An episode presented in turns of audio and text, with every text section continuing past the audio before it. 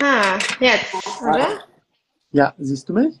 Ich sehe dich nicht, aber anscheinend können es alle anderen sehen. Ja, ich glaube auch. Also ich sehe aber, aber du, du siehst mich? Ja, ja. Hey, komisch. Ich tue irgendwas in meinem Handy. Ich weiß nicht, ich hoffe hinterher sieht man auch das Video. Ansonsten gibt es halt ein, es gibt es ja auch als Podcast hinterher. Aber I don't know. Aber alle sehen uns. Okay, du siehst mich auch. Ja, ich kann dich gut sehen und ich glaube, die ZuschauerInnen sehen uns auch. Sehen uns auch, okay, perfekt. Dann äh, stelle ich mir einfach vor, dass du gegenüber von mir sitzt. finde es irgendwie voll komisch, stelle ich so mit mir selber. Aber egal. Ähm, siehst, dann kann ich auch gar keinen Screenshot machen von uns, weil ich dich ja gar nicht sehe. Ist ja heute verflixt. Okay, okay, alle anderen sehen uns. Whatever. Ich würde sagen, wir starten trotzdem. Hauptsache, du siehst mich und hörst mich. Ich kann dich auch hören. Ähm, und er würde sagen, wir legen direkt los. Ähm, herzlich willkommen zu einem weiteren Talent auf Berlin. Mit mir, Linda, sind she, her. Und ich freue mich heute auf den heutigen Gast, Emre Cilik. Ich hoffe, Emre, ich habe den Nachnamen richtig ausgesprochen. Ja, genau, hast du. Ja. Nichts schlimm, was man Nachnamen falsch ausspricht. Ähm, dann frage ich lieber nochmal nach. Ähm, genau, und für alle, die das Format Talent Talk bei denen nicht kennen, bei dem Format geht es uns vor allem darum, junge Menschen zu empowern und zu ermutigen, indem wir mit Menschen aus der Kreativbranche quatschen und über deren persönlichen als auch beruflichen Werdegang quatschen. Deswegen freue ich mich auch, dass ich dich heute zu Gast habe. Aber Emil, bevor wir über deinen, deinen Job und alles mögliche quatschen, vielleicht magst du dich kurz vorstellen, wer du bist, äh, wo du geboren, aufgewachsen bist, wie du sozialisiert worden bist und so weiter. Mhm eine ziemlich große Frage. Ich versuche sie so gut sozialisiert worden. Ich versuche das so gut wirklich zusammenzufassen. Mhm. Ähm, hallo zusammen, ich bin der Emre, mein, äh, meine Pronomen sind der He und ich bin Antidiskriminierungsexperte, Content Creator, Speaker, Mensch, Aktivist, Queer, genau. Und habe eine Migrationsbiografie. Und das sind so ein bisschen die Identifikationsmerkmale, die ich immer teile. Genau, und ich setze mich für eine Welt ein, in der jeder Mensch zugehörig ist. Eine Welt, die immer die uns für das sieht, was wir sind und nicht für das, wie jemand sein sollte. Sprich, dass wir unsere Menschlichkeit in den Vordergrund drücken und das ist egal, wo wir, wo wir sind, egal ob wir in Arbeitsstrukturen sind, ob wir in Unternehmensstrukturen sind, ob wir in der Universität sind, dass wir wirklich ähm, unsere Menschlichkeit in den Fokus rücken und die feiern, zelebrieren, sie akzeptieren. Genau. So viel zu mir. Sehr schön. Danke. Ähm, Emre, gab es einen Moment, wenn wir so in deine Schulzeit, äh, zu, in der, ja, zurück in deine Schulzeit denken, gab es einen Moment, wo du das erste Mal darüber nachgedacht hast, was du eigentlich machen wolltest? Oder gab es da so einen Moment bereits in der Schule, wo du klar warst, hey, ich will unbedingt, keine Ahnung, unbedingt in, in den Bildungsbereich oder und so weiter einsteigen? Ähm, ich, also ich habe meine Karriere in der Personal, im Personalbereich angefangen. Also ich wollte erst ähm, als Wissenschaftler werden. Dann, wenn man eine, mit einer Hauptschule, mit so einem Hauptschulabschluss hat das leider nicht so ganz geklappt. Wird mir nochmal gesagt, ich darf mich nur innerhalb meiner Parameter bewegen. Das heißt, in einem mhm. Hauptschulabschluss darfst du nur Verkäufer sein oder du darfst nur in der Mechanik mhm. arbeiten. Und ich hatte das Gefühl, dass auch die Schule mich bewusst in den, in den begrenzten Bereichen versucht zu halten. Das heißt, ähm, viele meiner türkischen Freunde haben eingetrichtert bekommen, dass sie keine Karriere machen können, egal in welcher Hinsicht. Das war auf der Hauptschule ziemlich extrem. Und das hat natürlich immer viel, für sehr viel Unmut gezeugt. Aber für mich war immer der ausschlaggebende Grund, dass ich Karriere machen möchte oder dass ich weiterkommen möchte.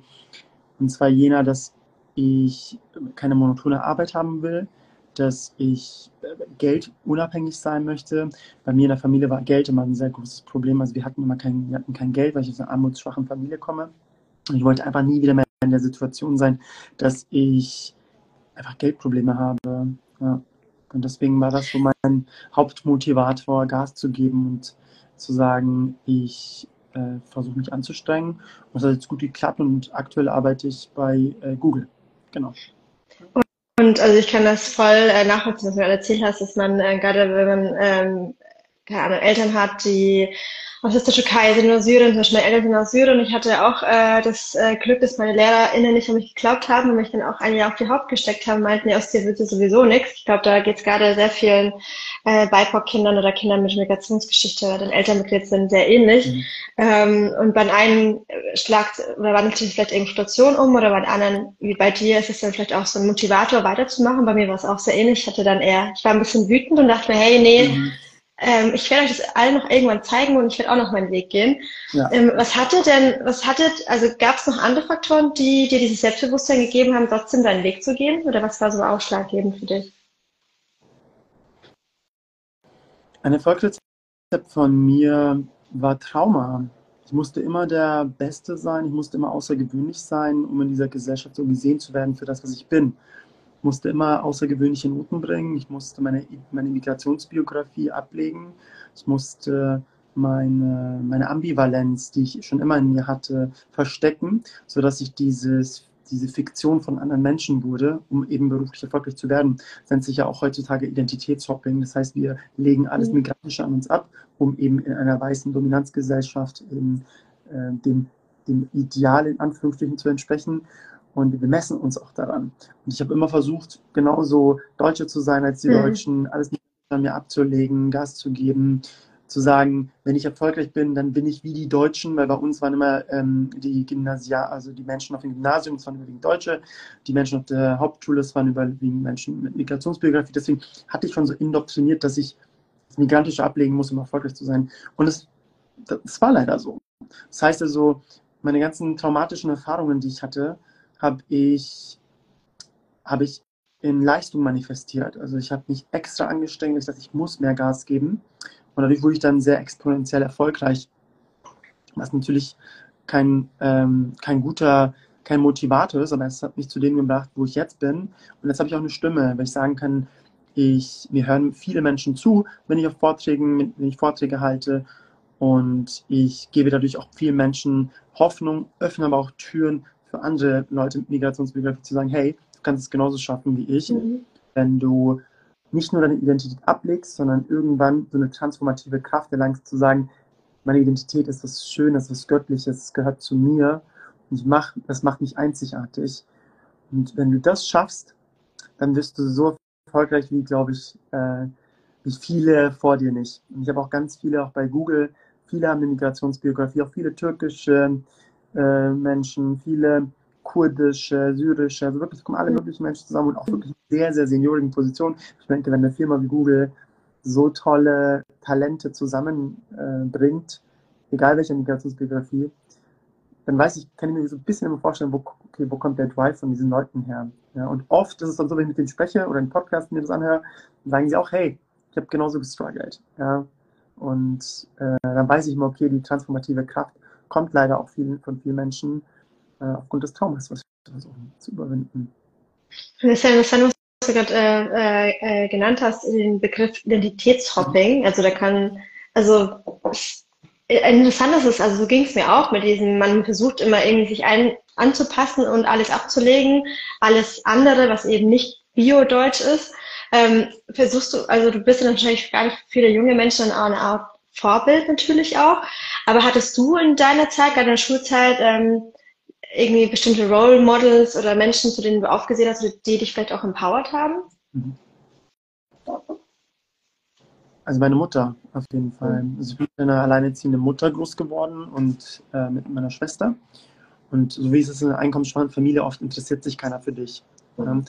Äh, wir hatten oft, meine Mutter hatte häufig nicht die Zeit, sich um uns zu kümmern. Sie hatte zwei Putzjobs und einen Fließbandjob bei Müllerbrot. Das heißt, da hattest du einfach nicht die Zeit, dich um dein Kind ständig zu kümmern. Da warst du froh, wenn das Kind mal die Chipstüte offen hatte am Abend und das warst du froh, wenn das Kind mal nicht geschieden hat oder wenn es nicht auf die Falschbahn geraten ist. Das war schon so der Mindestanspruch. Aber was meine Mutter per Excellence richtig gemacht hat, ist, mich zu lieben mhm. und ganz viel Liebe mir zu begegnen und zu sagen, wenn du eine 5 nach Hause bringst in Mathe in der Hauptschule, dann ist es okay. Hm. Das ist okay. Das nächste Mal schaffst du eine 4. Ja? Das habe ich dann auch gemacht. Dann war mal so, okay, ja, ich versuche mich mal anzustrengen. Ich wusste zwar nicht bis zur vierten Klasse, was so richtig Lernen ist. Mhm. habe mich mir angestrengt und versucht, okay, so, ähm, ja, so gut wie möglich zu sein und auch meiner Mutter gerecht zu werden. Und dadurch wurden meine Noten immer besser, weil sie immer mir nie das Gefühl gegeben hat, ich wäre nicht genug. Sie hat gesagt, so wie du bist, bist du genug. Mhm. Das machen viele aber nicht. Ich sehe es viele, auch bei vielen ähm, nicht migrantischen Kindern, also schon bei deutschen Eltern oder vietnamesischen Eltern, ich habe viele vietnamesische Freunde. Es gibt so Kulturen, wo dieser extreme Leistungsdruck auf das Kind aufgebürdet wird. Das Schöne finde ich an der Migrationsbiografie, dass ich viele meiner Freunde kenne, die sagen, Hauptsache, ich bin schon froh, wenn du im Büro arbeitest, mhm. ja, so meine Mutter mal, Hauptsache im Büro oder nicht am Fließband. Und deswegen, das fand ich schön und das hat meine Mutter richtig gemacht, sodass ich dann exponentiell mich persönlich entfalten konnte. Und die Entfaltung ging dann so weit, dass ich mich auch selbst entdeckt habe und meine Queerness zum Beispiel, die dann wiederum natürlich schwierig war für meine Mutter, weil sie es nicht mhm. kannte. Und ich habe ihr das dann auch, auch durch die Reise mit zusammengegangen und hat gesagt, du weißt, was du machst, ist richtig und es kann nicht falsch sein und stehe hinter dir. Und deswegen würde ich auf jeden Fall sagen, dass meine Mutter mein äh, Vorbild war, mein Role Model, meine Person, zu der ich gehen konnte, wenn ich schlechte Noten hatte, wenn ich gute Noten hatte, wenn ich erfolgreich war, wenn ich Preise gewonnen habe, wenn ich mit meinem Ex-Freund mich getrennt habe und sie das gar nicht versteht, was das überhaupt ist, queere Liebe. Mhm. Ja. Also mhm. Und ähm, hat mich supportet, deswegen tatsächlich meine Mutter, ja. Ja, das ist irgendwie so, also ich höre so gerne zu, es ist so weird, dass ich dich einfach nicht sehe. ich versuche ich versuch dich mal anzuschauen, ich hoffe, ich äh, schaue in die richtige Richtung, aber ja. Äh, ähm, auf jeden Fall, das hast du sehr schön gesagt. Das ist, ähm, ich glaube, Eltern ja auch, im Endeffekt wollen ja auch alle Eltern im besten Fall, dass wir glücklich sind.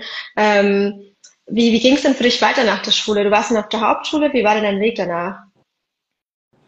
Auf der Hauptschule war ich erst also ich habe meinen qualifizierten Hauptschulabschluss gemacht. Anschließend war ich zwei Jahre auf äh, zwei Jahre Praktikum suchend, mhm. weil ich habe eine Ausbildung angefangen, dann musste ich sie abbrechen wegen Mobbing-Erfahrung. Also ich hatte eine unglaublich cholerische Chefin. Du musst dir vorstellen, sie hat mich so als Pro Bono-Projekt gesehen. Also bitte was? Als Pro Bono-Projekt. Mhm. Also stelle ich mal jemanden ein mit Migrationsbiografie und ähm, dann hat sie auch mit ihren Freundinnen erzählt im Büro, ja, die hat da jetzt jemanden eingestellt, der kommt aus der einkommensschwachen Familie. Also ich würde wie so ein Pro Bono-Projekt behandelt. Wow, okay. Und auch äh, dann wurde wirklich wie, als ob ich, als ob ich das nicht hören würde. Also mhm. darüber gesprochen, ob, ja, der kann jetzt, der, der, der rollt das eher immer so komisch. Oder ich wäre, ich habe, dann hat sie auch erzählt, wie es mal meiner Familie zugeht. Und ich fand das mit 18 immer völlig normal, weil ich dachte, okay, so ist halt arbeiten. Aber bis ich dann für mich feststellen musste, so ist es halt nicht, ne?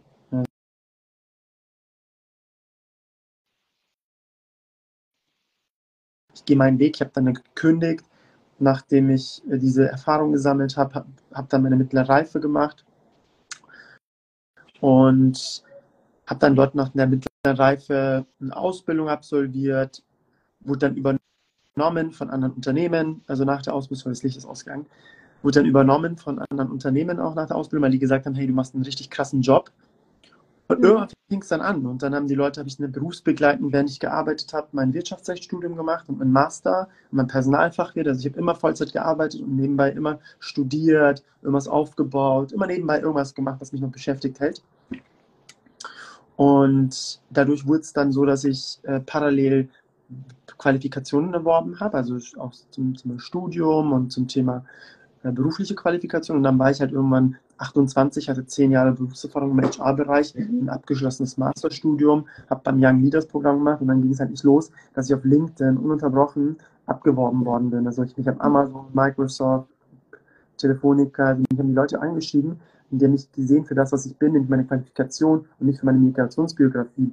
Das Coole an amerikanischen Unternehmen ist einfach, die sehen, das ist nicht so wie in Deutschland, wo die sagen, okay, Emily Celik, oder überlege zweimal, ob ich den jetzt einstelle, sondern mhm. die achten darauf überhaupt nicht, weil große Tech Silicon Valley Unternehmen sind darauf ausgelegt, dass sie, dass sie eher Vielfalt auch mit der Migrationsbiografie zelebrieren. Mhm.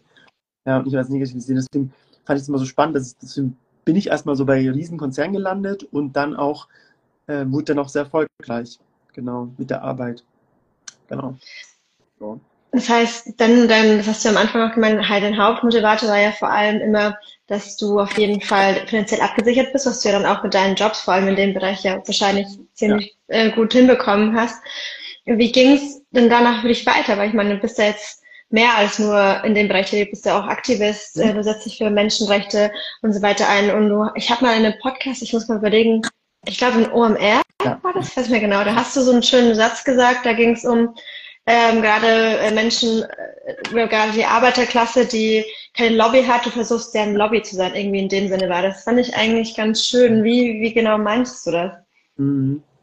Ich habe das, den Impact of Diversity Award gewonnen dieses Jahr und das war vor zwei Monaten und dann bin ich auf die Bühne gegangen und habe gesagt, Hauptschüler arme Menschen, arme Kinder, Queere, wir haben keine Lobby, wir haben keine Beziehung, wir haben keine Macht. Keiner hört uns zu.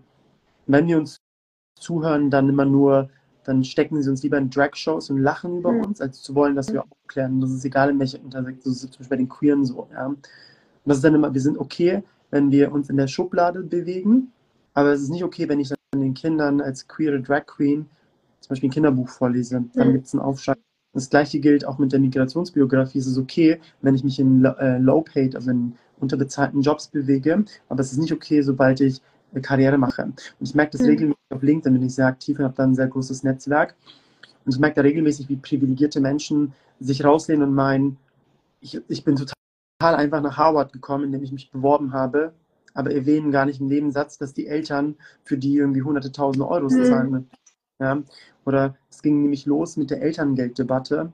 Da wurde die, es ging um das Elterngeld und um, den, um die Tatsache, dass das Elterngeld für Einkommens, für Paare mit einem Haushaltseinkommen von 150.000 Euro gekappt werden soll. Ja. dann gibt es einen riesen Aufschrei. Und dieser Aufschrei oder diese Bewegung wurde getrieben von Verena.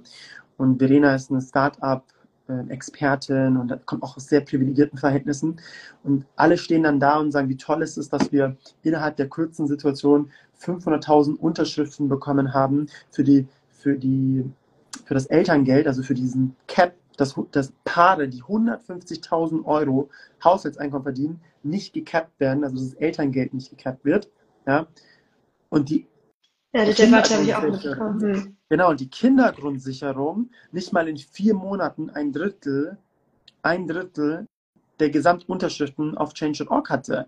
Und dann habe ich einfach nur gesagt, wie kann das sein? Das ist der Unterschied ist, wenn Leute, die privilegiert sind, Macht haben, Beziehungen haben, Lobby haben, diese ausspielen, dann kannst du natürlich auf einen Instagram-Kanal starten mit 200.000 äh, Followern und mit 300.000 Euro Investment und was weiß ich. Aber das hast du halt nicht, wenn es dann eine queere Emre ist, ja. Mhm. Oder man ist mit einer Migrationsbehörde, weil wir diese Beziehung nicht haben. Weil eben wir in weißen Strukturen leben, in patriarchalischen Strukturen, in heteronormativen Strukturen, in Strukturen, die nur able, also nur, nur körperlich äh, nicht eingeschränkte Personen als Idealbild sind. Und, deswegen, und sobald du dich außerhalb dieser Norm bewegst, also diesem Idealbild nicht entsprichst, hast du diese Beziehungen nicht. Ja, deswegen finde ich solche Sachen wie ihr unglaublich wichtig, dass wir uns mehr vernetzen, gegenseitig unterstützen und dass so Menschen wie ich, die jetzt finanziell sehr erfolgreich sind, egal was sie tun, genau solche Initiativen unterstützen und sagen, hey, ich bin da und ich bin eure Lobby und ich supporte und ich finde es voll gut, was ihr macht. Ja? Und das ist so der Fokus, den ich bewegen will. Das ist sehr schön gesagt. Es erinnert mich auch an die Debatte, dass du noch gesagt hast, das gleiche wie mit äh, Frauen mit Kopftuch hergekommen sind nach Deutschland, auch nur gut zum Klo putzen. Aber sobald sie irgendwie in, in Lehramt gehen wollen oder in irgendeinen Bildungsbereich und was auch immer, dann ist auf einmal eine Gefahr für Deutschland da. Aber ich glaube, das ist, das ist so eine Thematik, da äh, könnte man sich eine Stunde drüber irgendwie äh, austauschen. Aber es ist genau das Gleiche. Das ist genau das Gleiche, weil du bewegst dich nicht in deinen stereotypischen Schubladen. Genau. Du, du, du forderst deine eigene Freiheit zurück. Du sagst, ich bin ich, und ich trage meinen Kopftuch mit Pride und mit Stolz. Und was, du, was dann die Gesellschaft tut, ist dich in die Schublade zu drücken. Nein, in Berlin kannst du, konntest du bis vor ein paar Wochen mit dem Kopftuch nicht unterrichten. Wie absurd das eigentlich ist. Ein Stück mhm. ja, dass jemandem Zugehörigkeit gibt aufgrund der Religion oder aufgrund von anderen Merkmalen, soll eine Gefahr sein? Das ist, weil, ja, das weil die Systeme, genau, weil die Systeme nicht glauben lassen, dass sowas eine Gefahr ist. Aber die eigentliche Gefahr sind die Strukturen, in denen wir ständig versuchen, Menschen reinzupressen. Das ist die Gefahr und das gilt es aufzubrechen. Und deswegen sind marginalisierte Menschen, Menschen mit Migrationsbiografie, sollten an vorderster Front sein bei jeder Veränderung, weil wir nicht nur zeigen, dass ein Paradigmenwechsel zwischen Machtstrukturen herrschen kann, sondern wir wir bereichern die bestehende Kultur mit unseren Ansichten, mit unseren Emotionen, mit unserem Essen, mit unserer Liebe, mit unserer Zuneigung, mit so vielen Attributen, die diese Menschen noch, davor, noch gar nicht in der Lage sind aufzunehmen. Das hast du so schön gesagt. Das ist ein perfekte, perfektes Zitat. ähm, danke, Emre, für deine Worte. Auch übrigens an alle, die gerade äh, joinen, ihr könnt natürlich auch jederzeit Fragen stellen in den Chat. Also ähm, feel free, da auch gerne eure Fragen Emre ähm, zu stellen. Ähm, und Emre, wie wird denn das angenommen? Also hast du, da kommen dann wirklich Leute gerade auch aus der Arbeiterinnenklasse auf dich zu und, und, und, und, und versuchen da irgendwie dein, dein Sprachrohr zu nutzen oder wie ist da überhaupt das Feedback aus deiner Community oder aus, aus der Ecke so? Meinst du, was für Feedback ich bekomme? Mhm. Also wie, wie wird denn das angenommen, gerade für Menschen? Also wenn ich zum Beispiel an meine Mutter denke, die ist aus Syrien weggegangen, sie war in Syrien Schulleiterin, äh, Lehrerin, ist nach Deutschland und hat dann so ganz klischeehaft einen Dönerladen gehabt. Oder mit meinem Vater, weil sie einfach hier keinen Job bekommen hat, wurde nicht anerkannt, das ganze Prozedere. Mhm. Und ähm, wenn ich ihr erzähle, dass ich noch, ich habe ja noch nebenbei einen Podcast, in dem ich mich auch mit Rassismus und so weiter auseinandersetze, Identität, und wenn ich ihr das erzähle, was ich eigentlich so mache, äh, dann, dann kann ich das gar nicht so richtig greifen, weil, glaube ich, für sie oder für ihre Generation war es hauptsächlich wichtig, okay, Hauptsache man hat einen Job, die Miete ist gezahlt, Hauptsache die Kinder gehen auf die Schule, im besten Fall studieren wir noch und haben einen sicheren Job. Und dass sie sich da gar nicht mit wirklich äh, auseinandersetzt, was, was für Strukturen wir eigentlich leben hier in Deutschland und äh, dass sie das eigentlich ja auch betrifft, sondern mhm. wie wird denn das so aus der Generation so angenommen, was du so machst? Mhm. Also ich glaube, dass unsere Eltern gar nicht das aufnehmen können mhm. und nicht mehr aufnehmen können, was wir heute sehen, weil sie indoktriniert worden sind, in diesen Systemen zu arbeiten, für billige Löhne, für überhöhte Mieten, für Ausbeutung, ohne, ohne dass die nicht mal, die durften nicht mal sagen, ich habe Burnout. Sowas gab es nicht. Ja, mhm dieser, deswegen verstehe ich, also meine Mutter zum Beispiel, ich kann das jetzt von meiner Mutter sprechen, die versteht das gar nicht. Also sie versteht gar nicht, was ich versuche mit meinem Aktivismus oder voranzutreiben. Mhm.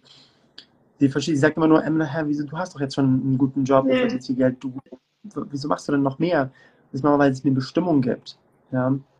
Es gibt eine Stimmung. Und das ist, das ist eine Brücke, die ich versuche zu bauen, weil ich versuche nicht, dass sie mich versteht. Sie wird mich nie verstehen, weil sie ist nicht durch das gegangen, was ich gegangen bin. Sie war nicht auf einer deutschen Hauptschule. Sie war nicht in, in zwei Ausbildungsbetrieben, die einen diskriminiert haben. Sie war nicht in irgendwelchen Wohnungsbesichtigungen, wo die Leute dich schief angeschaut haben wegen dem Namen. Sie war nicht im Glück, in so ein Laden, der Glück hieß in Neufahren, wo du reingingst und die Leute dachten, du klaust schon. Ja? Mhm. Das hat sie nicht Deswegen habe ich, für sie war, ihre Realität war, sie wurde nach Deutschland geholt, um zu arbeiten, um Ehemann zu finden. Sie hat dann auch meinen Vater kennengelernt, der dann, der dann auch, die, die Beziehung hat auch nicht lange gehalten, sind sich dann getrennt. Und wir, sie hat uns dann alleine großgezogen und für sie war es natürlich dann nur noch Überleben. Also Überleben, nur noch da, deswegen versteht sie das nicht. Aber was, wo wir uns immer treffen, ist auf der Ebene des Mitgefühls. Und das ist auch mein Fokus im Aktivismus. Du musst mich nicht verstehen du musst mich nicht verstehen, aber was du zeigen kannst, ist Mitgefühl. Mhm. Du willst geliebt werden, ich will geliebt werden. Und das sage ich meiner Mutter auch, ich will einfach nur Liebe erfahren und ich will Zugehörigkeit erfahren. Und meine Form der Liebe ist, wenn ich mit meinem Freund zum Beispiel eine, eine Hand halte und die Form der Liebe für, für meine Mutter ist, wenn ihre Kinder glücklich sind. Also Mama, das ist doch die, die, Ebene, auf der wir uns treffen können. Es geht gar nicht darum, mhm. dass du Binarität, LGBTQI+, oder äh, misogyne, rassistische Strukturen verstehst. Du willst, du willst doch, dass ich glücklich bin. Sagt sie, ja, ich bin glücklich, wenn ich meine Bestimmung darin finde, anderen, anderen, zu, anderen zu helfen und zu unterstützen und sagt, perfekt, dann unterstütze ich dich auch. Und auf meiner Reise baue ich eben diese Brücken des Mitgefühls. Ich bekomme durch meine intersektionelle Betrachtung vieler Themen sehr viel Hass. Ja, aktuell läuft eine Hasskampagne bei meinem Arbeitgeber Google gegen mich. Ich habe eine Bibel nach Hause geschickt bekommen. Düsen Tekal berichtet, dass ihr, dass die Wohnungen, dass die Läden von ihren Brüdern beschmiert worden sind. Mhm. Türken raus. Ich habe Freunde, die angegriffen werden. Also es steigt, es steigt überall. Aber wichtig ist, dass ich nicht mit auf Entmenschlichung mit Entmenschlichung reagiere, sondern Brücken baue und sage, ich erkenne, dass du hier höchst traumatisiert bist, weil meine Freiheit, wenn du nicht wahre Freiheit kennst, kann erschreckend sein, weil ich dir zeige, was es bedeutet, frei zu sein was es bedeutet, jeden Körperteil in sich selbst zu lieben, was es bedeutet, Sex im, im, im Spektrum der Geschlechtervielfalt sich zu entdecken, egal, unabhängig den Kategorien, unabhängig des Namens, der mir bei der Geburt zugewiesen worden ist, unabhängig Geschlecht. Und das werten viele als Angriff, weil sie sagen, wenn du so frei bist, wer bin ich dann noch? Weil ich reflektiere diesen Menschen natürlich auf die Selbstaufgabe, die sie mhm. bekommen haben in diesem System, in dem wir uns befinden. Deswegen möchte ich immer nicht sagen, ich bekomme so viel Hass, sondern ich will eigentlich sagen, ich bekomme viel Trauma auch entgegen. Viel Trauma und Schmerz. Mhm. Wenn meine Präsenz, ein bisschen Nagellack, ein bisschen Farbe, deine ganze Maskulinität hinter, hinter, äh, hinterfragt, dann musst du dir die Frage stellen, ob, ob ich als Mensch die Grenze überschreite oder nicht, ob die Grenzen die Menschen überschreiten. Mhm. Und ich sage, diese Grenze muss neu definiert werden. Und deswegen bin ich für mich perfekt. So, ich bin nicht, ich, bin so wie ich bin perfekt und ich liebe meinen Namen, ich liebe meine Migrationsbiografie, ich liebe meine Ambivalenz und ich lade jeden dazu ein, mit mir auf dieser Reise, auf diese Reise zu gehen. So. Und deswegen, wenn du mich fragst, wie kommt es an? Ganz viel auf der Gefühls- und Liebesebene und ganz viel auf der, das Verständnis zur Seite zu legen und zu verstehen, dass wir alle kollektiv in diesen Systemen versucht werden, in Schubladen zu stecken, in die wir nicht gehören. Und ähm, du, ähm, du hast ja ähm, zu Beginn erzählt, dass du ja versucht hast, äh, alles abzulegen, was deine Identität ausmacht und eben so gut wie möglich Deutsch zu sein, damit du auch eben erfolgreich wirst. Aber bist du dann an irgendeinem Punkt gekommen, wo du dann eben Erfolg hattest, wo du dann praktisch du Emre auch sein konntest und deine Stimme auch nutzen konntest, weil du dann auch die Position hattest, dass du vielleicht auch keine Angst mehr hattest, irgendwie abgelehnt zu werden.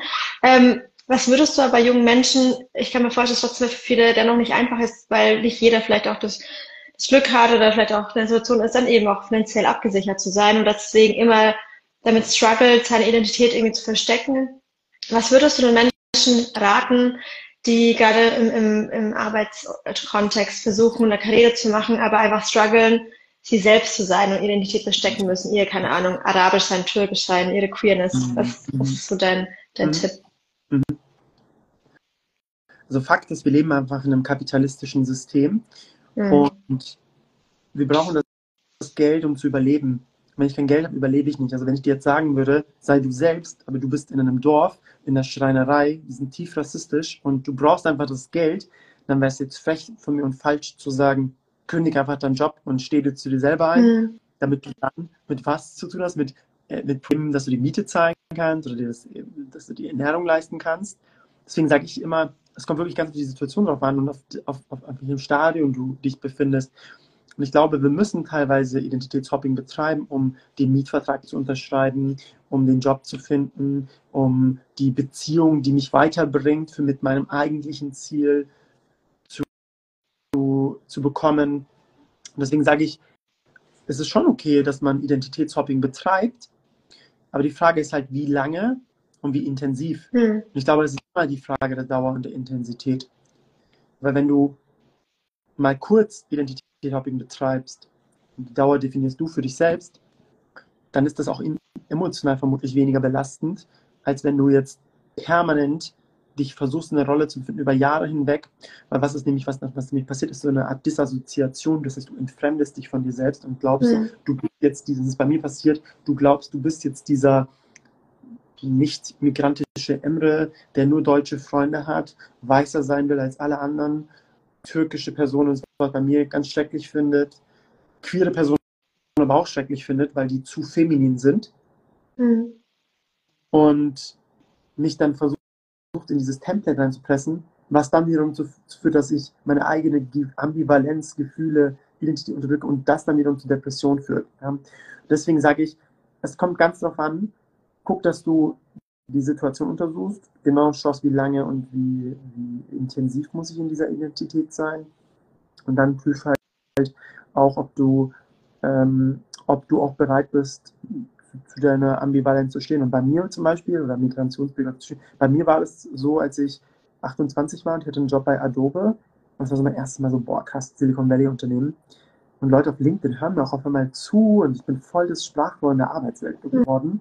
Und da habe ich einfach erzählt, was meine Erfahrungen waren. Ich habe erzählt, wie oft ich diskriminiert worden ist, gemobbt worden bin, wie, wie teilweise die Erfahrungen, was mein Hauptschulabschluss mit mir gemacht hat. Und dann gab es ganz viele Menschen, die sagen, oh mein Gott, ich relate so zu dir. Und es hat mir mhm. Gegeben, noch mehr zu mir selbst zu stehen. Mhm. Mit 20 habe ich das nicht gemacht. Ja?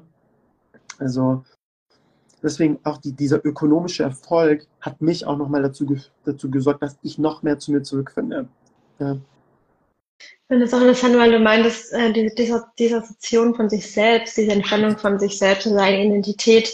Also ich hatte, oder ich würde behaupten, dass am Ende des Tages, also ich kann nur für mich sprechen oder für meine gigantischen Freundinnen, egal wie sehr man sich versucht hat, irgendwie ja, zu integrieren in das System oder deutsch zu sein, egal ob man an Alkohol drängt oder Sex vor der Ehe hat oder egal, alles macht, was mhm. irgendwie deutsch sein ist, ist am Ende des Tages, es immer diesen Moment gibt, wo dir irgendeine Person das Gefühl gibt, du bist am Ende doch nicht die Bio-Deutsche. Weißt du, was ich meine? Das ist dann das, zum Beispiel bei mir irgendwie der Grund, wo ich dachte, hey, ich äh, versuche mein Arabischsein abzulegen und ich versuche irgendwie äh, in jeden Club mitzugehen und am Ende vermittelt ihr mir trotzdem, dass ich irgendwie nicht zugehörig mhm. bin. Und das hat mir zum Beispiel wiederum die, in, hat mich dann eher so wütend gemacht und ich dachte, nee, jetzt erst recht, jetzt bin ich erst recht ähm, die aus Syrien und, und mhm. spreche Arabisch und, und pflege mein, meine Kultur. Ich weiß nicht, mhm. es wird dir ähnlich war, aber ja, ja das ist auch. Das ist eine klassische Coping-Taktik.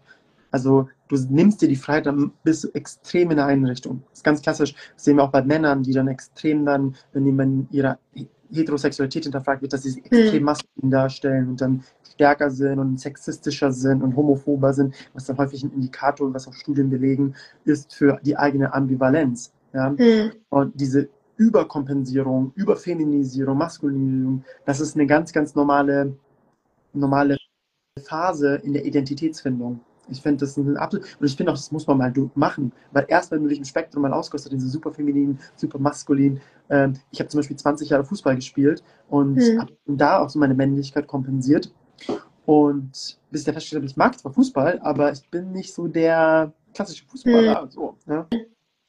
Und irgendwann habe ich dann wieder zu mir zurückgefunden, um zu sagen, nee, das bin ich nicht. Und habe mir eine Community hat mir dann auch sehr geholfen, meine Freunde.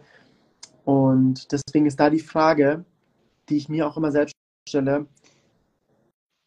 wer gibt einem das Gefühl, dass man nicht genug ist? Weil du bist per Definition genug. Ein Mensch mhm. genug. Eine Kuh wird, fragt sich auch nicht, ob man genug ist. Eine Wolke fragt sich auch nicht, ob man genug ist. Ein Baum fragt sich auch nicht, ob man genug ist. Sie existieren einfach so, wie sie sind. Genauso wie du existierst, so wie du bist und genauso wie ich existiere. All der Rest ist sozial konstruiert. Deswegen ist immer die Frage, du bist so, du bist göttlich so, wie du bist wer gibt dir das Gefühl, dass du das nicht bist? Und dann mhm. stellt man relativ schnell fest, das ist dieser sozial konstruierte Bullshit, das sind weiße Strukturen, das sind patriarchalische Strukturen, das ist eine Welt, die heteronormativ ist, also alles als heterosexuell ansieht und nichts in between. Das ist eine Gesellschaft, die körperliche behinderte Menschen, 90 Prozent, es gibt Studien, die sagen, 90 Prozent der Menschen, wenn ein Kind eine körperliche Behinderung aufweist, treiben das Kind ab. Ja? Mhm weil es eben wahrscheinlich ein schweres, schweres Leben also haben wird in dieser Gesellschaft, aber es sind alles natürliche Prozesse im Leben. Ja? Deswegen, all, all diese Entscheidungen sind permanent beeinflusst von, den, von dieser sozial konstruierten Realität. Und da muss man meines Erachtens nach zurückfinden. Ja. Ist auch gar nicht so einfach. Also wenn ich auch überlege, gerade, ich bin jetzt Ü30 und es ist gerade das Alter, wo alle in meiner Heimat irgendwie gerade verheiratet sind oder am Heiraten sind oder am Kinder kriegen. Und ähm, dieses Konstrukt, und dieses Konstrukt Heirat allein schon, das macht mich zum Beispiel wahnsinnig, weil ich mir dann, ich bin ganz so einem Selbstfindungsprozess, wo ich versuche zu überlegen, okay, will ich eigentlich heiraten, will ich Kinder, weil ich Kinder will, oder will ich sie nur, weil ich glaube, ich will sie, weil die Gesellschaft mir vorlebt, das zu wollen. Und das ist super, super schwer, ja. Darauf eine Antwort zu finden. Also es ist echt nicht einfach, sich davon zu distanzieren. Und das geht ja mit anderen Sachen ja genauso, nicht nur damit. Und ich glaube, gerade für junge Leute ist das natürlich super schwer. Und es ist wahrscheinlich, es ist auch noch voll okay, wenn man da noch nicht eine Antwort darauf weiß, sondern es mhm. vielleicht auch erst in 20, 30 Jahren, wenn überhaupt, der weiß gar nicht, ist echt nicht einfach. Das hat sich schon. Ja, aber du hast, du hast einen sehr wichtigen Punkt angebracht. Besonders Frauen sind immer wieder diesen, das sind auch klassisch patriarchalische Strukturen, dass du Wert hast, mhm. wenn du ein Kind hast und wenn du äh, eine gute Mutter bist und wenn du deine eigenen Interessen zur Seite legst, anstatt einfach mal die Logik dahinter zu hinterfragen, zu sagen, ich bin auch jetzt glücklich, wie ich bin. Eigentlich bin ich glücklich und muss ich jetzt mhm.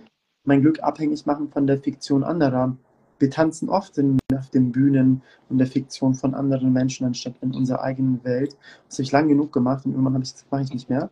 Mhm. Und dadurch habe ich eine Art Kraft entdeckt für mich, die mir alles möglich macht. Ich habe so viele Awards gewonnen, ich habe so viele Menschen kennengelernt, ich habe so viele Beförderungen bekommen bei Google, bei der ich mir jetzt, jetzt schon mit der krassesten, für mich krassesten Firma der Welt. Jetzt werde ich noch befördert im ersten Jahr. Ich habe auch gesagt, wo soll das hinführen? Mhm. Also, was, was ist das hier alle? Was passiert hier? Ja, und deswegen habe ich dann beschlossen, vieles zurückzugeben. Deswegen spende ich, deswegen habe ich den Verein We Speak Nate gegründet, wo ich gesagt habe, spende ich hier den Großteil meiner, meiner, meiner, meiner Speaking Fees und so. Ich kann mal, glaube ich, wie viel waren es zum Schluss? 40.000 Spenden, mhm. Somit Ich habe dieses Kinderspiel-Startup gegründet, wo ich sage, lass uns unbewusste Vorurteile bei Frühkindlichen, bei Kindern. Richtig cool. Also das, äh, da wollte ich mal, da wollte ich auch einhaken. Das fand ich auch sehr, sehr interessant, habe ich ein bisschen drüber gelesen. Ähm, Gibt es da schon äh, eine Tendenz, wann, wann das fertiggestellt wird? Oder ich finde das super interessant. Vielleicht magst du noch kurz erklären, worum es bei dieser App, ich glaube, es ist eine App, ähm, genau gehen soll. Wir haben, ähm, also wie bei all diesen Ideen, viele denken, boah, wie kommst du auf diese krassen Startup-Ideen und, und also ich, es ist nicht so, dass ich irgendwann aufstehe und sage, ah, jetzt habe ich eine Idee, sondern ich, ich überstört mich. Das ist wie so ein Jucken, mhm. so ein Thema, was ich sehe, aber ich kann es nicht beschreiben, weil es keine Lösung dafür gibt. Das ist manchmal irgendein gesellschaftliches Phänomen, das ist manchmal eine Idee und in dem Fall war es so, dass ich viele Vorträge gehalten habe und mir dann, und ich dann festgestellt habe, eigentlich verändere ich ja nichts mit den Vorträgen, weil ich ja Spenden zwar sammle und sie dann an Vereine gebe, aber die Leute haben ja schon so ein gefestigtes, stereotypisches Gedankengut, da reicht nicht ein Vortrag.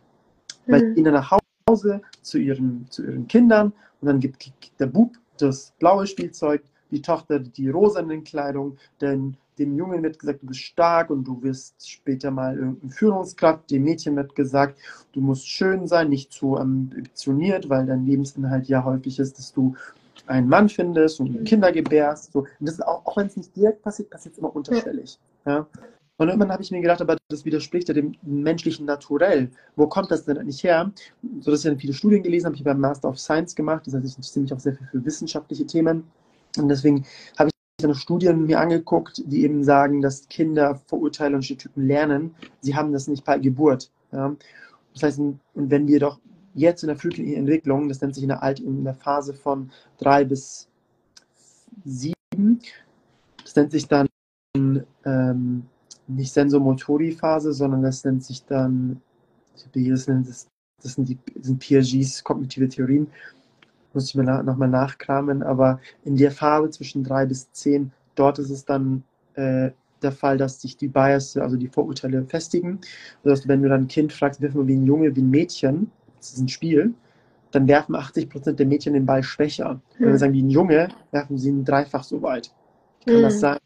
Das hm. Problem ist, das Kind lernt, dass es schwächer ist als der Mann. Es hält unbewusst oder bewusst das Potenzial zurück, in gemischten Gruppen lässt das häufig den Jungen dann vor als das Mädchen und wir wundern uns dann, warum, warum es zu Themen wie Gender Pay Gap gibt. Wir mhm. konditionieren ein bestimmtes soziales Geschlecht auf eine bestimmte soziale Norm und wundern uns in 30 Jahren später, warum Frauen weniger Gesprächsanteile in Meetings haben, sich vielleicht zurückhalten, vielleicht einfach nicht zu ambitioniert werden, wahrscheinlich weil die Freunde dann auch noch sagen, wann ist es jetzt so weit bei dir? Mhm. Ja ist für mich einfach ein hausgemachtes Problem und deswegen fange ich bei den Kindern an und deswegen fange ich auch bei den Eltern und bei den Schülern und bei den Lehrern an, um zu sagen, hey, lass uns doch mal ein paar Spiele spielen. Am Ende gehe ich aus der Klasse raus und kann der ganzen Klasse sagen, diese Klasse ist tief, hat tief rassistische Vorurteile.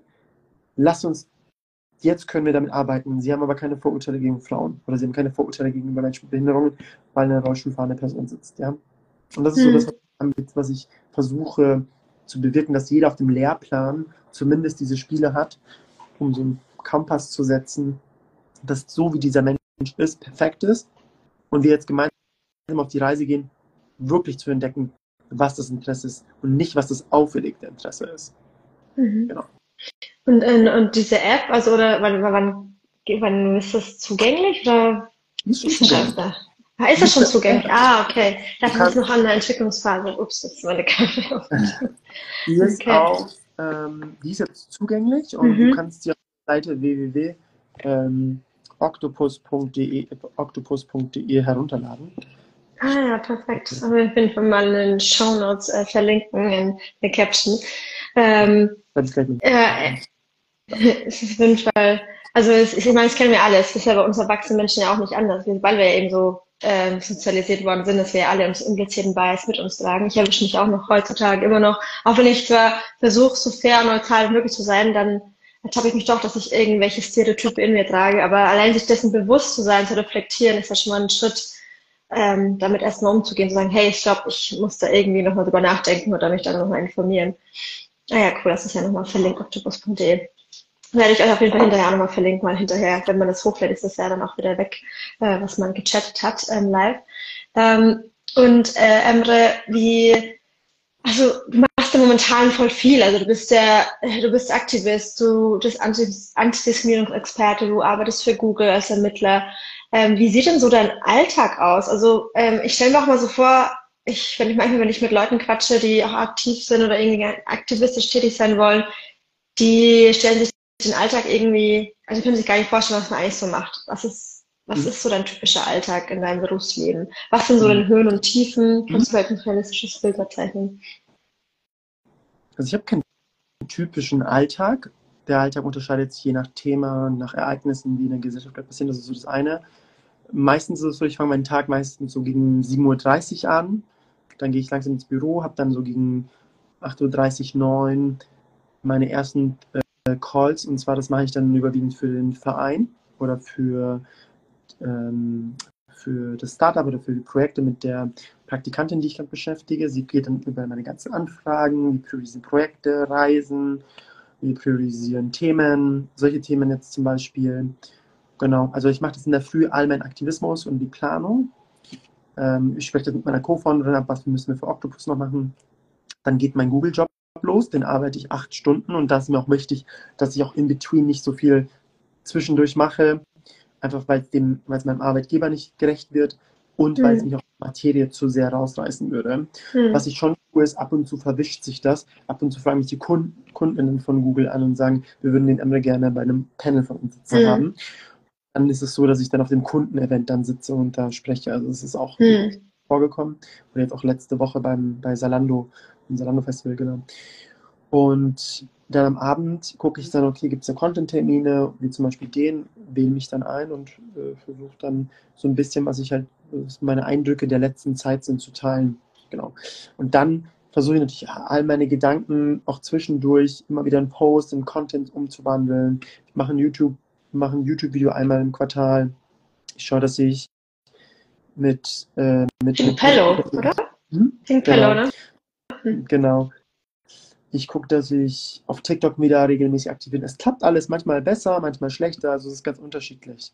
Momentan habe ich sehr viele Auftritte und Interviews und Podcasts. Dafür mache ich jetzt weniger Content. Wieder Zeiten geben, wo ich wieder mehr Content mache, dafür weniger Auftritte. Ich muss da immer so eine Balance finden. Es kommt auch wirklich ganz auf das Projekt. Wir haben jetzt bei Octopus die App gelauncht und da macht es einfach Sinn, dass ich da mehr natürlich für das Kinderspiel jetzt mich einsetze. Weshalb mhm. ich letzte Woche ist das letzte Woche gewesen, da einen TED-Talk gehalten habe. Mhm. Genau. Letzte Woche Samstag. Und, und, also machst du das alleine? Also gerade ähm, dein TikTok und Instagram oder hast du da jemanden, der dich unterstützt? Weil ich kenne zum Beispiel Mom Talk, ähm, wir sind jetzt nicht so mega unterwegs wie du jetzt, aber als ich es alleine mache, ist schon ganz schön viel Arbeit. Aber hast du da jemanden, ja. der dahinter der steht, bestimmt?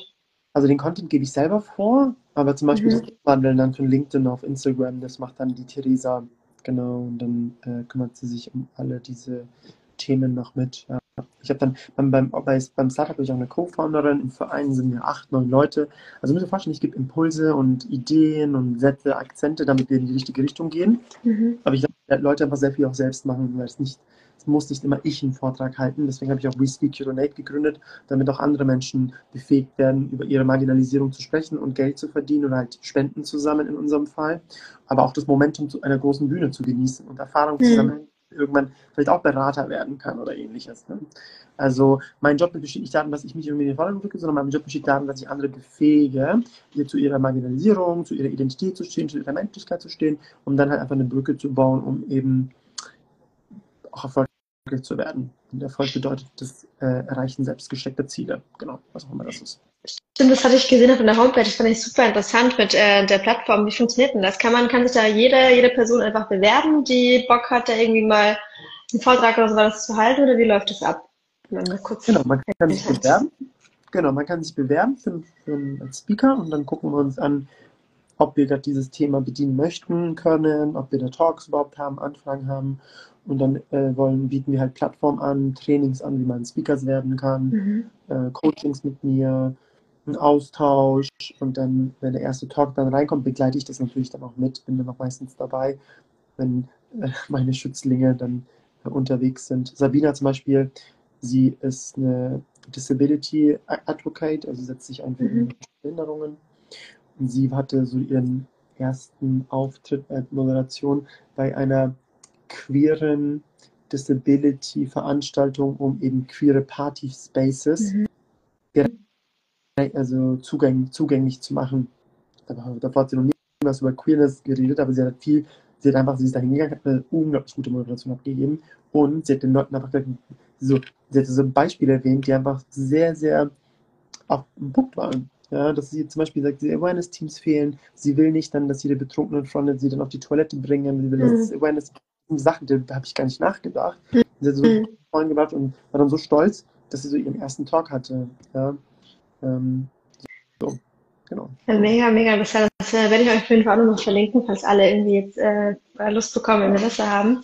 Ähm, Emily, vielleicht noch kurz, bevor wir äh, abschließend ähm, richtig einen Feierabend äh, in Sendefest Feierabend hast. Ich mache trotzdem mit jedem Screenshot-Foto, auch wenn ich dich gar nicht ja. sehen kann. es ist so komisch, dass ich mich einfach nur selber sehe, wenn ich auch äh, mit dir telefonieren kann. Aber egal, die Leute können es anscheinend sehen. Ähm, die ähm, können uns, glaube ich, immer noch sehen. Ne? Ja, ich glaube schon. Ich glaube schon, ja. Oder? Könnt ihr uns sehen? Ja, ich glaube schon. Aber du siehst mich ja anscheinend. Ich weiß nicht, was los ist. Whatever. Ähm, was äh, zum Schluss, äh, oder bevor, was wollte ich fragen? Genau, was würdest du denn heutzutage deinem 14-jährigen Ich rückblickend sagen? Ha. Das ist absolut, ähm, das ist absolut okay, so wie du bist. Ja, das ist absolut okay, so wie du bist. Absolut okay. Mach deine Erfahrungen, sammel deine Erfahrungen, geh deinen Weg. Scheitere, lache, weine, lebe, liebe, probier dich aus. Das ist alles okay. Das wäre meine Worte für mein 17-jähriges Ich. Genau. Und ähm, kannst du noch zum Schluss, was würdest du denn unseren jungen Zuschauern mit auf den Weg geben? Irgendwelche Tipps? Hm. Es ist absolut okay, so wie du bist. Es ist absolut okay, auch deine Schwächen, deine Stärken, ganz viel Mitgefühl mit sich selbst zu praktizieren. Also nicht der eigene größte Mobber zu werden, sondern der eigene größte Fan zu werden. Mhm. Zu sagen, boah, ich so stolz, dass ich das geschafft habe. Und ich habe es jetzt versucht und es ist nicht so gut angekommen, aber ich habe es probiert. Das ist wichtig. Immer wieder ausprobieren, machen, scheitern. Du wirst immer wieder eine Chance bekommen. Du wirst immer wieder neu was Neues lernen. Und das habe ich früher nicht gemacht. Und deswegen würde ich das den jungen Menschen auch geben. Und das bedeutet, egal ob es ein Job ist, egal ob es eine Berufung ist, teste dich aus und, und sei nicht zu hart mit dir selbst. Ja, ich hatte zum Beispiel Freunde, die immer so die Note 1 bekommen wollten im Studium. Ich sag, das, mhm. das ist nicht, brauchst du nicht. Probier doch auch mal mit einer 2, ist auch gut. Ja. So. ich habe hab auch ein 3-6er Abi und ich glaube, ich mache nicht alles so schlecht. Ja, ja, also nein, nein, hat sich, interessiert sich auch keiner für meine Abi-Note. Am Ende wirst du, genau, am Ende wirst du, du wirst schon zu dir selbst finden, wenn du einfach immer wieder dich ausprobierst, guckst, wann bin ich jemand, jemand anderes, wann bin ich nicht selbst und dann wirst du, wirst, wird es dich dorthin führen, wo du hin möchtest. Ja, da bin ich mir ziemlich sicher. Das hast du sehr schön gesagt, Amber. Vielen, vielen Dank. Noch zuletzt, wo können wir dich denn äh, online finden, außer deiner Webseite? Du bist auf TikTok vertreten, du bist auf YouTube vertreten oder Instagram. Gibt es noch irgendwelche Plattformen, wo wir dich finden? Oder auf jeden also Fall? LinkedIn, ja. Also LinkedIn ist meine, ja, LinkedIn, genau. genau. LinkedIn ist meine reichweitenstärkste Plattform und auch, wo ich sehr aktiv bin, weil ich eigentlich die Leute, die mit die Macht und Geld haben, eben aufklären möchte. Deswegen habe ich ja auf meinem Profil auch Decolonizing the Working World, hm. weil ich eben die Leute, die Macht, Power und Geld haben, äh, aufklären möchte. Und da kann man mir auch noch folgen und dann natürlich auf Instagram auch. Ja, auf Instagram poste ich mal ein bisschen über Leben, ein bisschen, bisschen Content, also so ein Mix, Mix aus allem. Mhm. Ja, schön. Ja, super. Vielen, vielen Dank für deine Zeit. Äh, hat sehr viel Spaß gemacht, sogar fast eine Stunde. Ja, die Zeit verging zu schnell. Ich werde trotzdem mal versuchen, diesen Screenshot zu machen. Keine Ahnung, was bringt. ich jetzt mal ähm, auf, warte mal, ich jetzt hier, ist gar nicht so einfach, hier Multitasking mit dem Handy Screen zu shotten, wenn man live hat. Aber, okay. Ich hoffe, ich drücke jetzt nicht den Talk weg. Okay, äh, ich würde sagen, ich zähle bis drei und dann äh, schön in, in die Kamera lächeln. Eins, zwei, drei. Okay, ich sehe den Screenshot auch nur mich. Ich habe äh, hab, hab, hab einen Screenshot gemacht. Ach doch, ja cool, vielleicht kannst du mir hinterher das, äh, den, das äh, Video auch schicken, ich glaube, wenn du ja auch in der Live bist, dann kannst du wahrscheinlich auch runterladen. Ich schreibe dir einfach nochmal auf Instagram. Whatever. An alle, die dabei waren und die erst zu spät zugeschaltet haben, keine Sorge, ich werde euch das Video nochmal hochladen, beziehungsweise gibt es wieder als Podcast hinterher zu hören. Und ähm, ich danke dir auf jeden Fall, Emre, für deine Zeit. War super entspannt. Ähm, und ich bin schon, ich freue mich auf alles weiter, was wir noch von dir zu sehen und zu hören bekommen und wünsche dir auch viel, viel Erfolg für deinen, für deinen weiteren Weg. Danke. Danke auch für deinen Einsatz. Vielen Dank. Dankeschön. Dankeschön. Gut, schönen Abend. Bis dann. Danke. Ciao, ciao.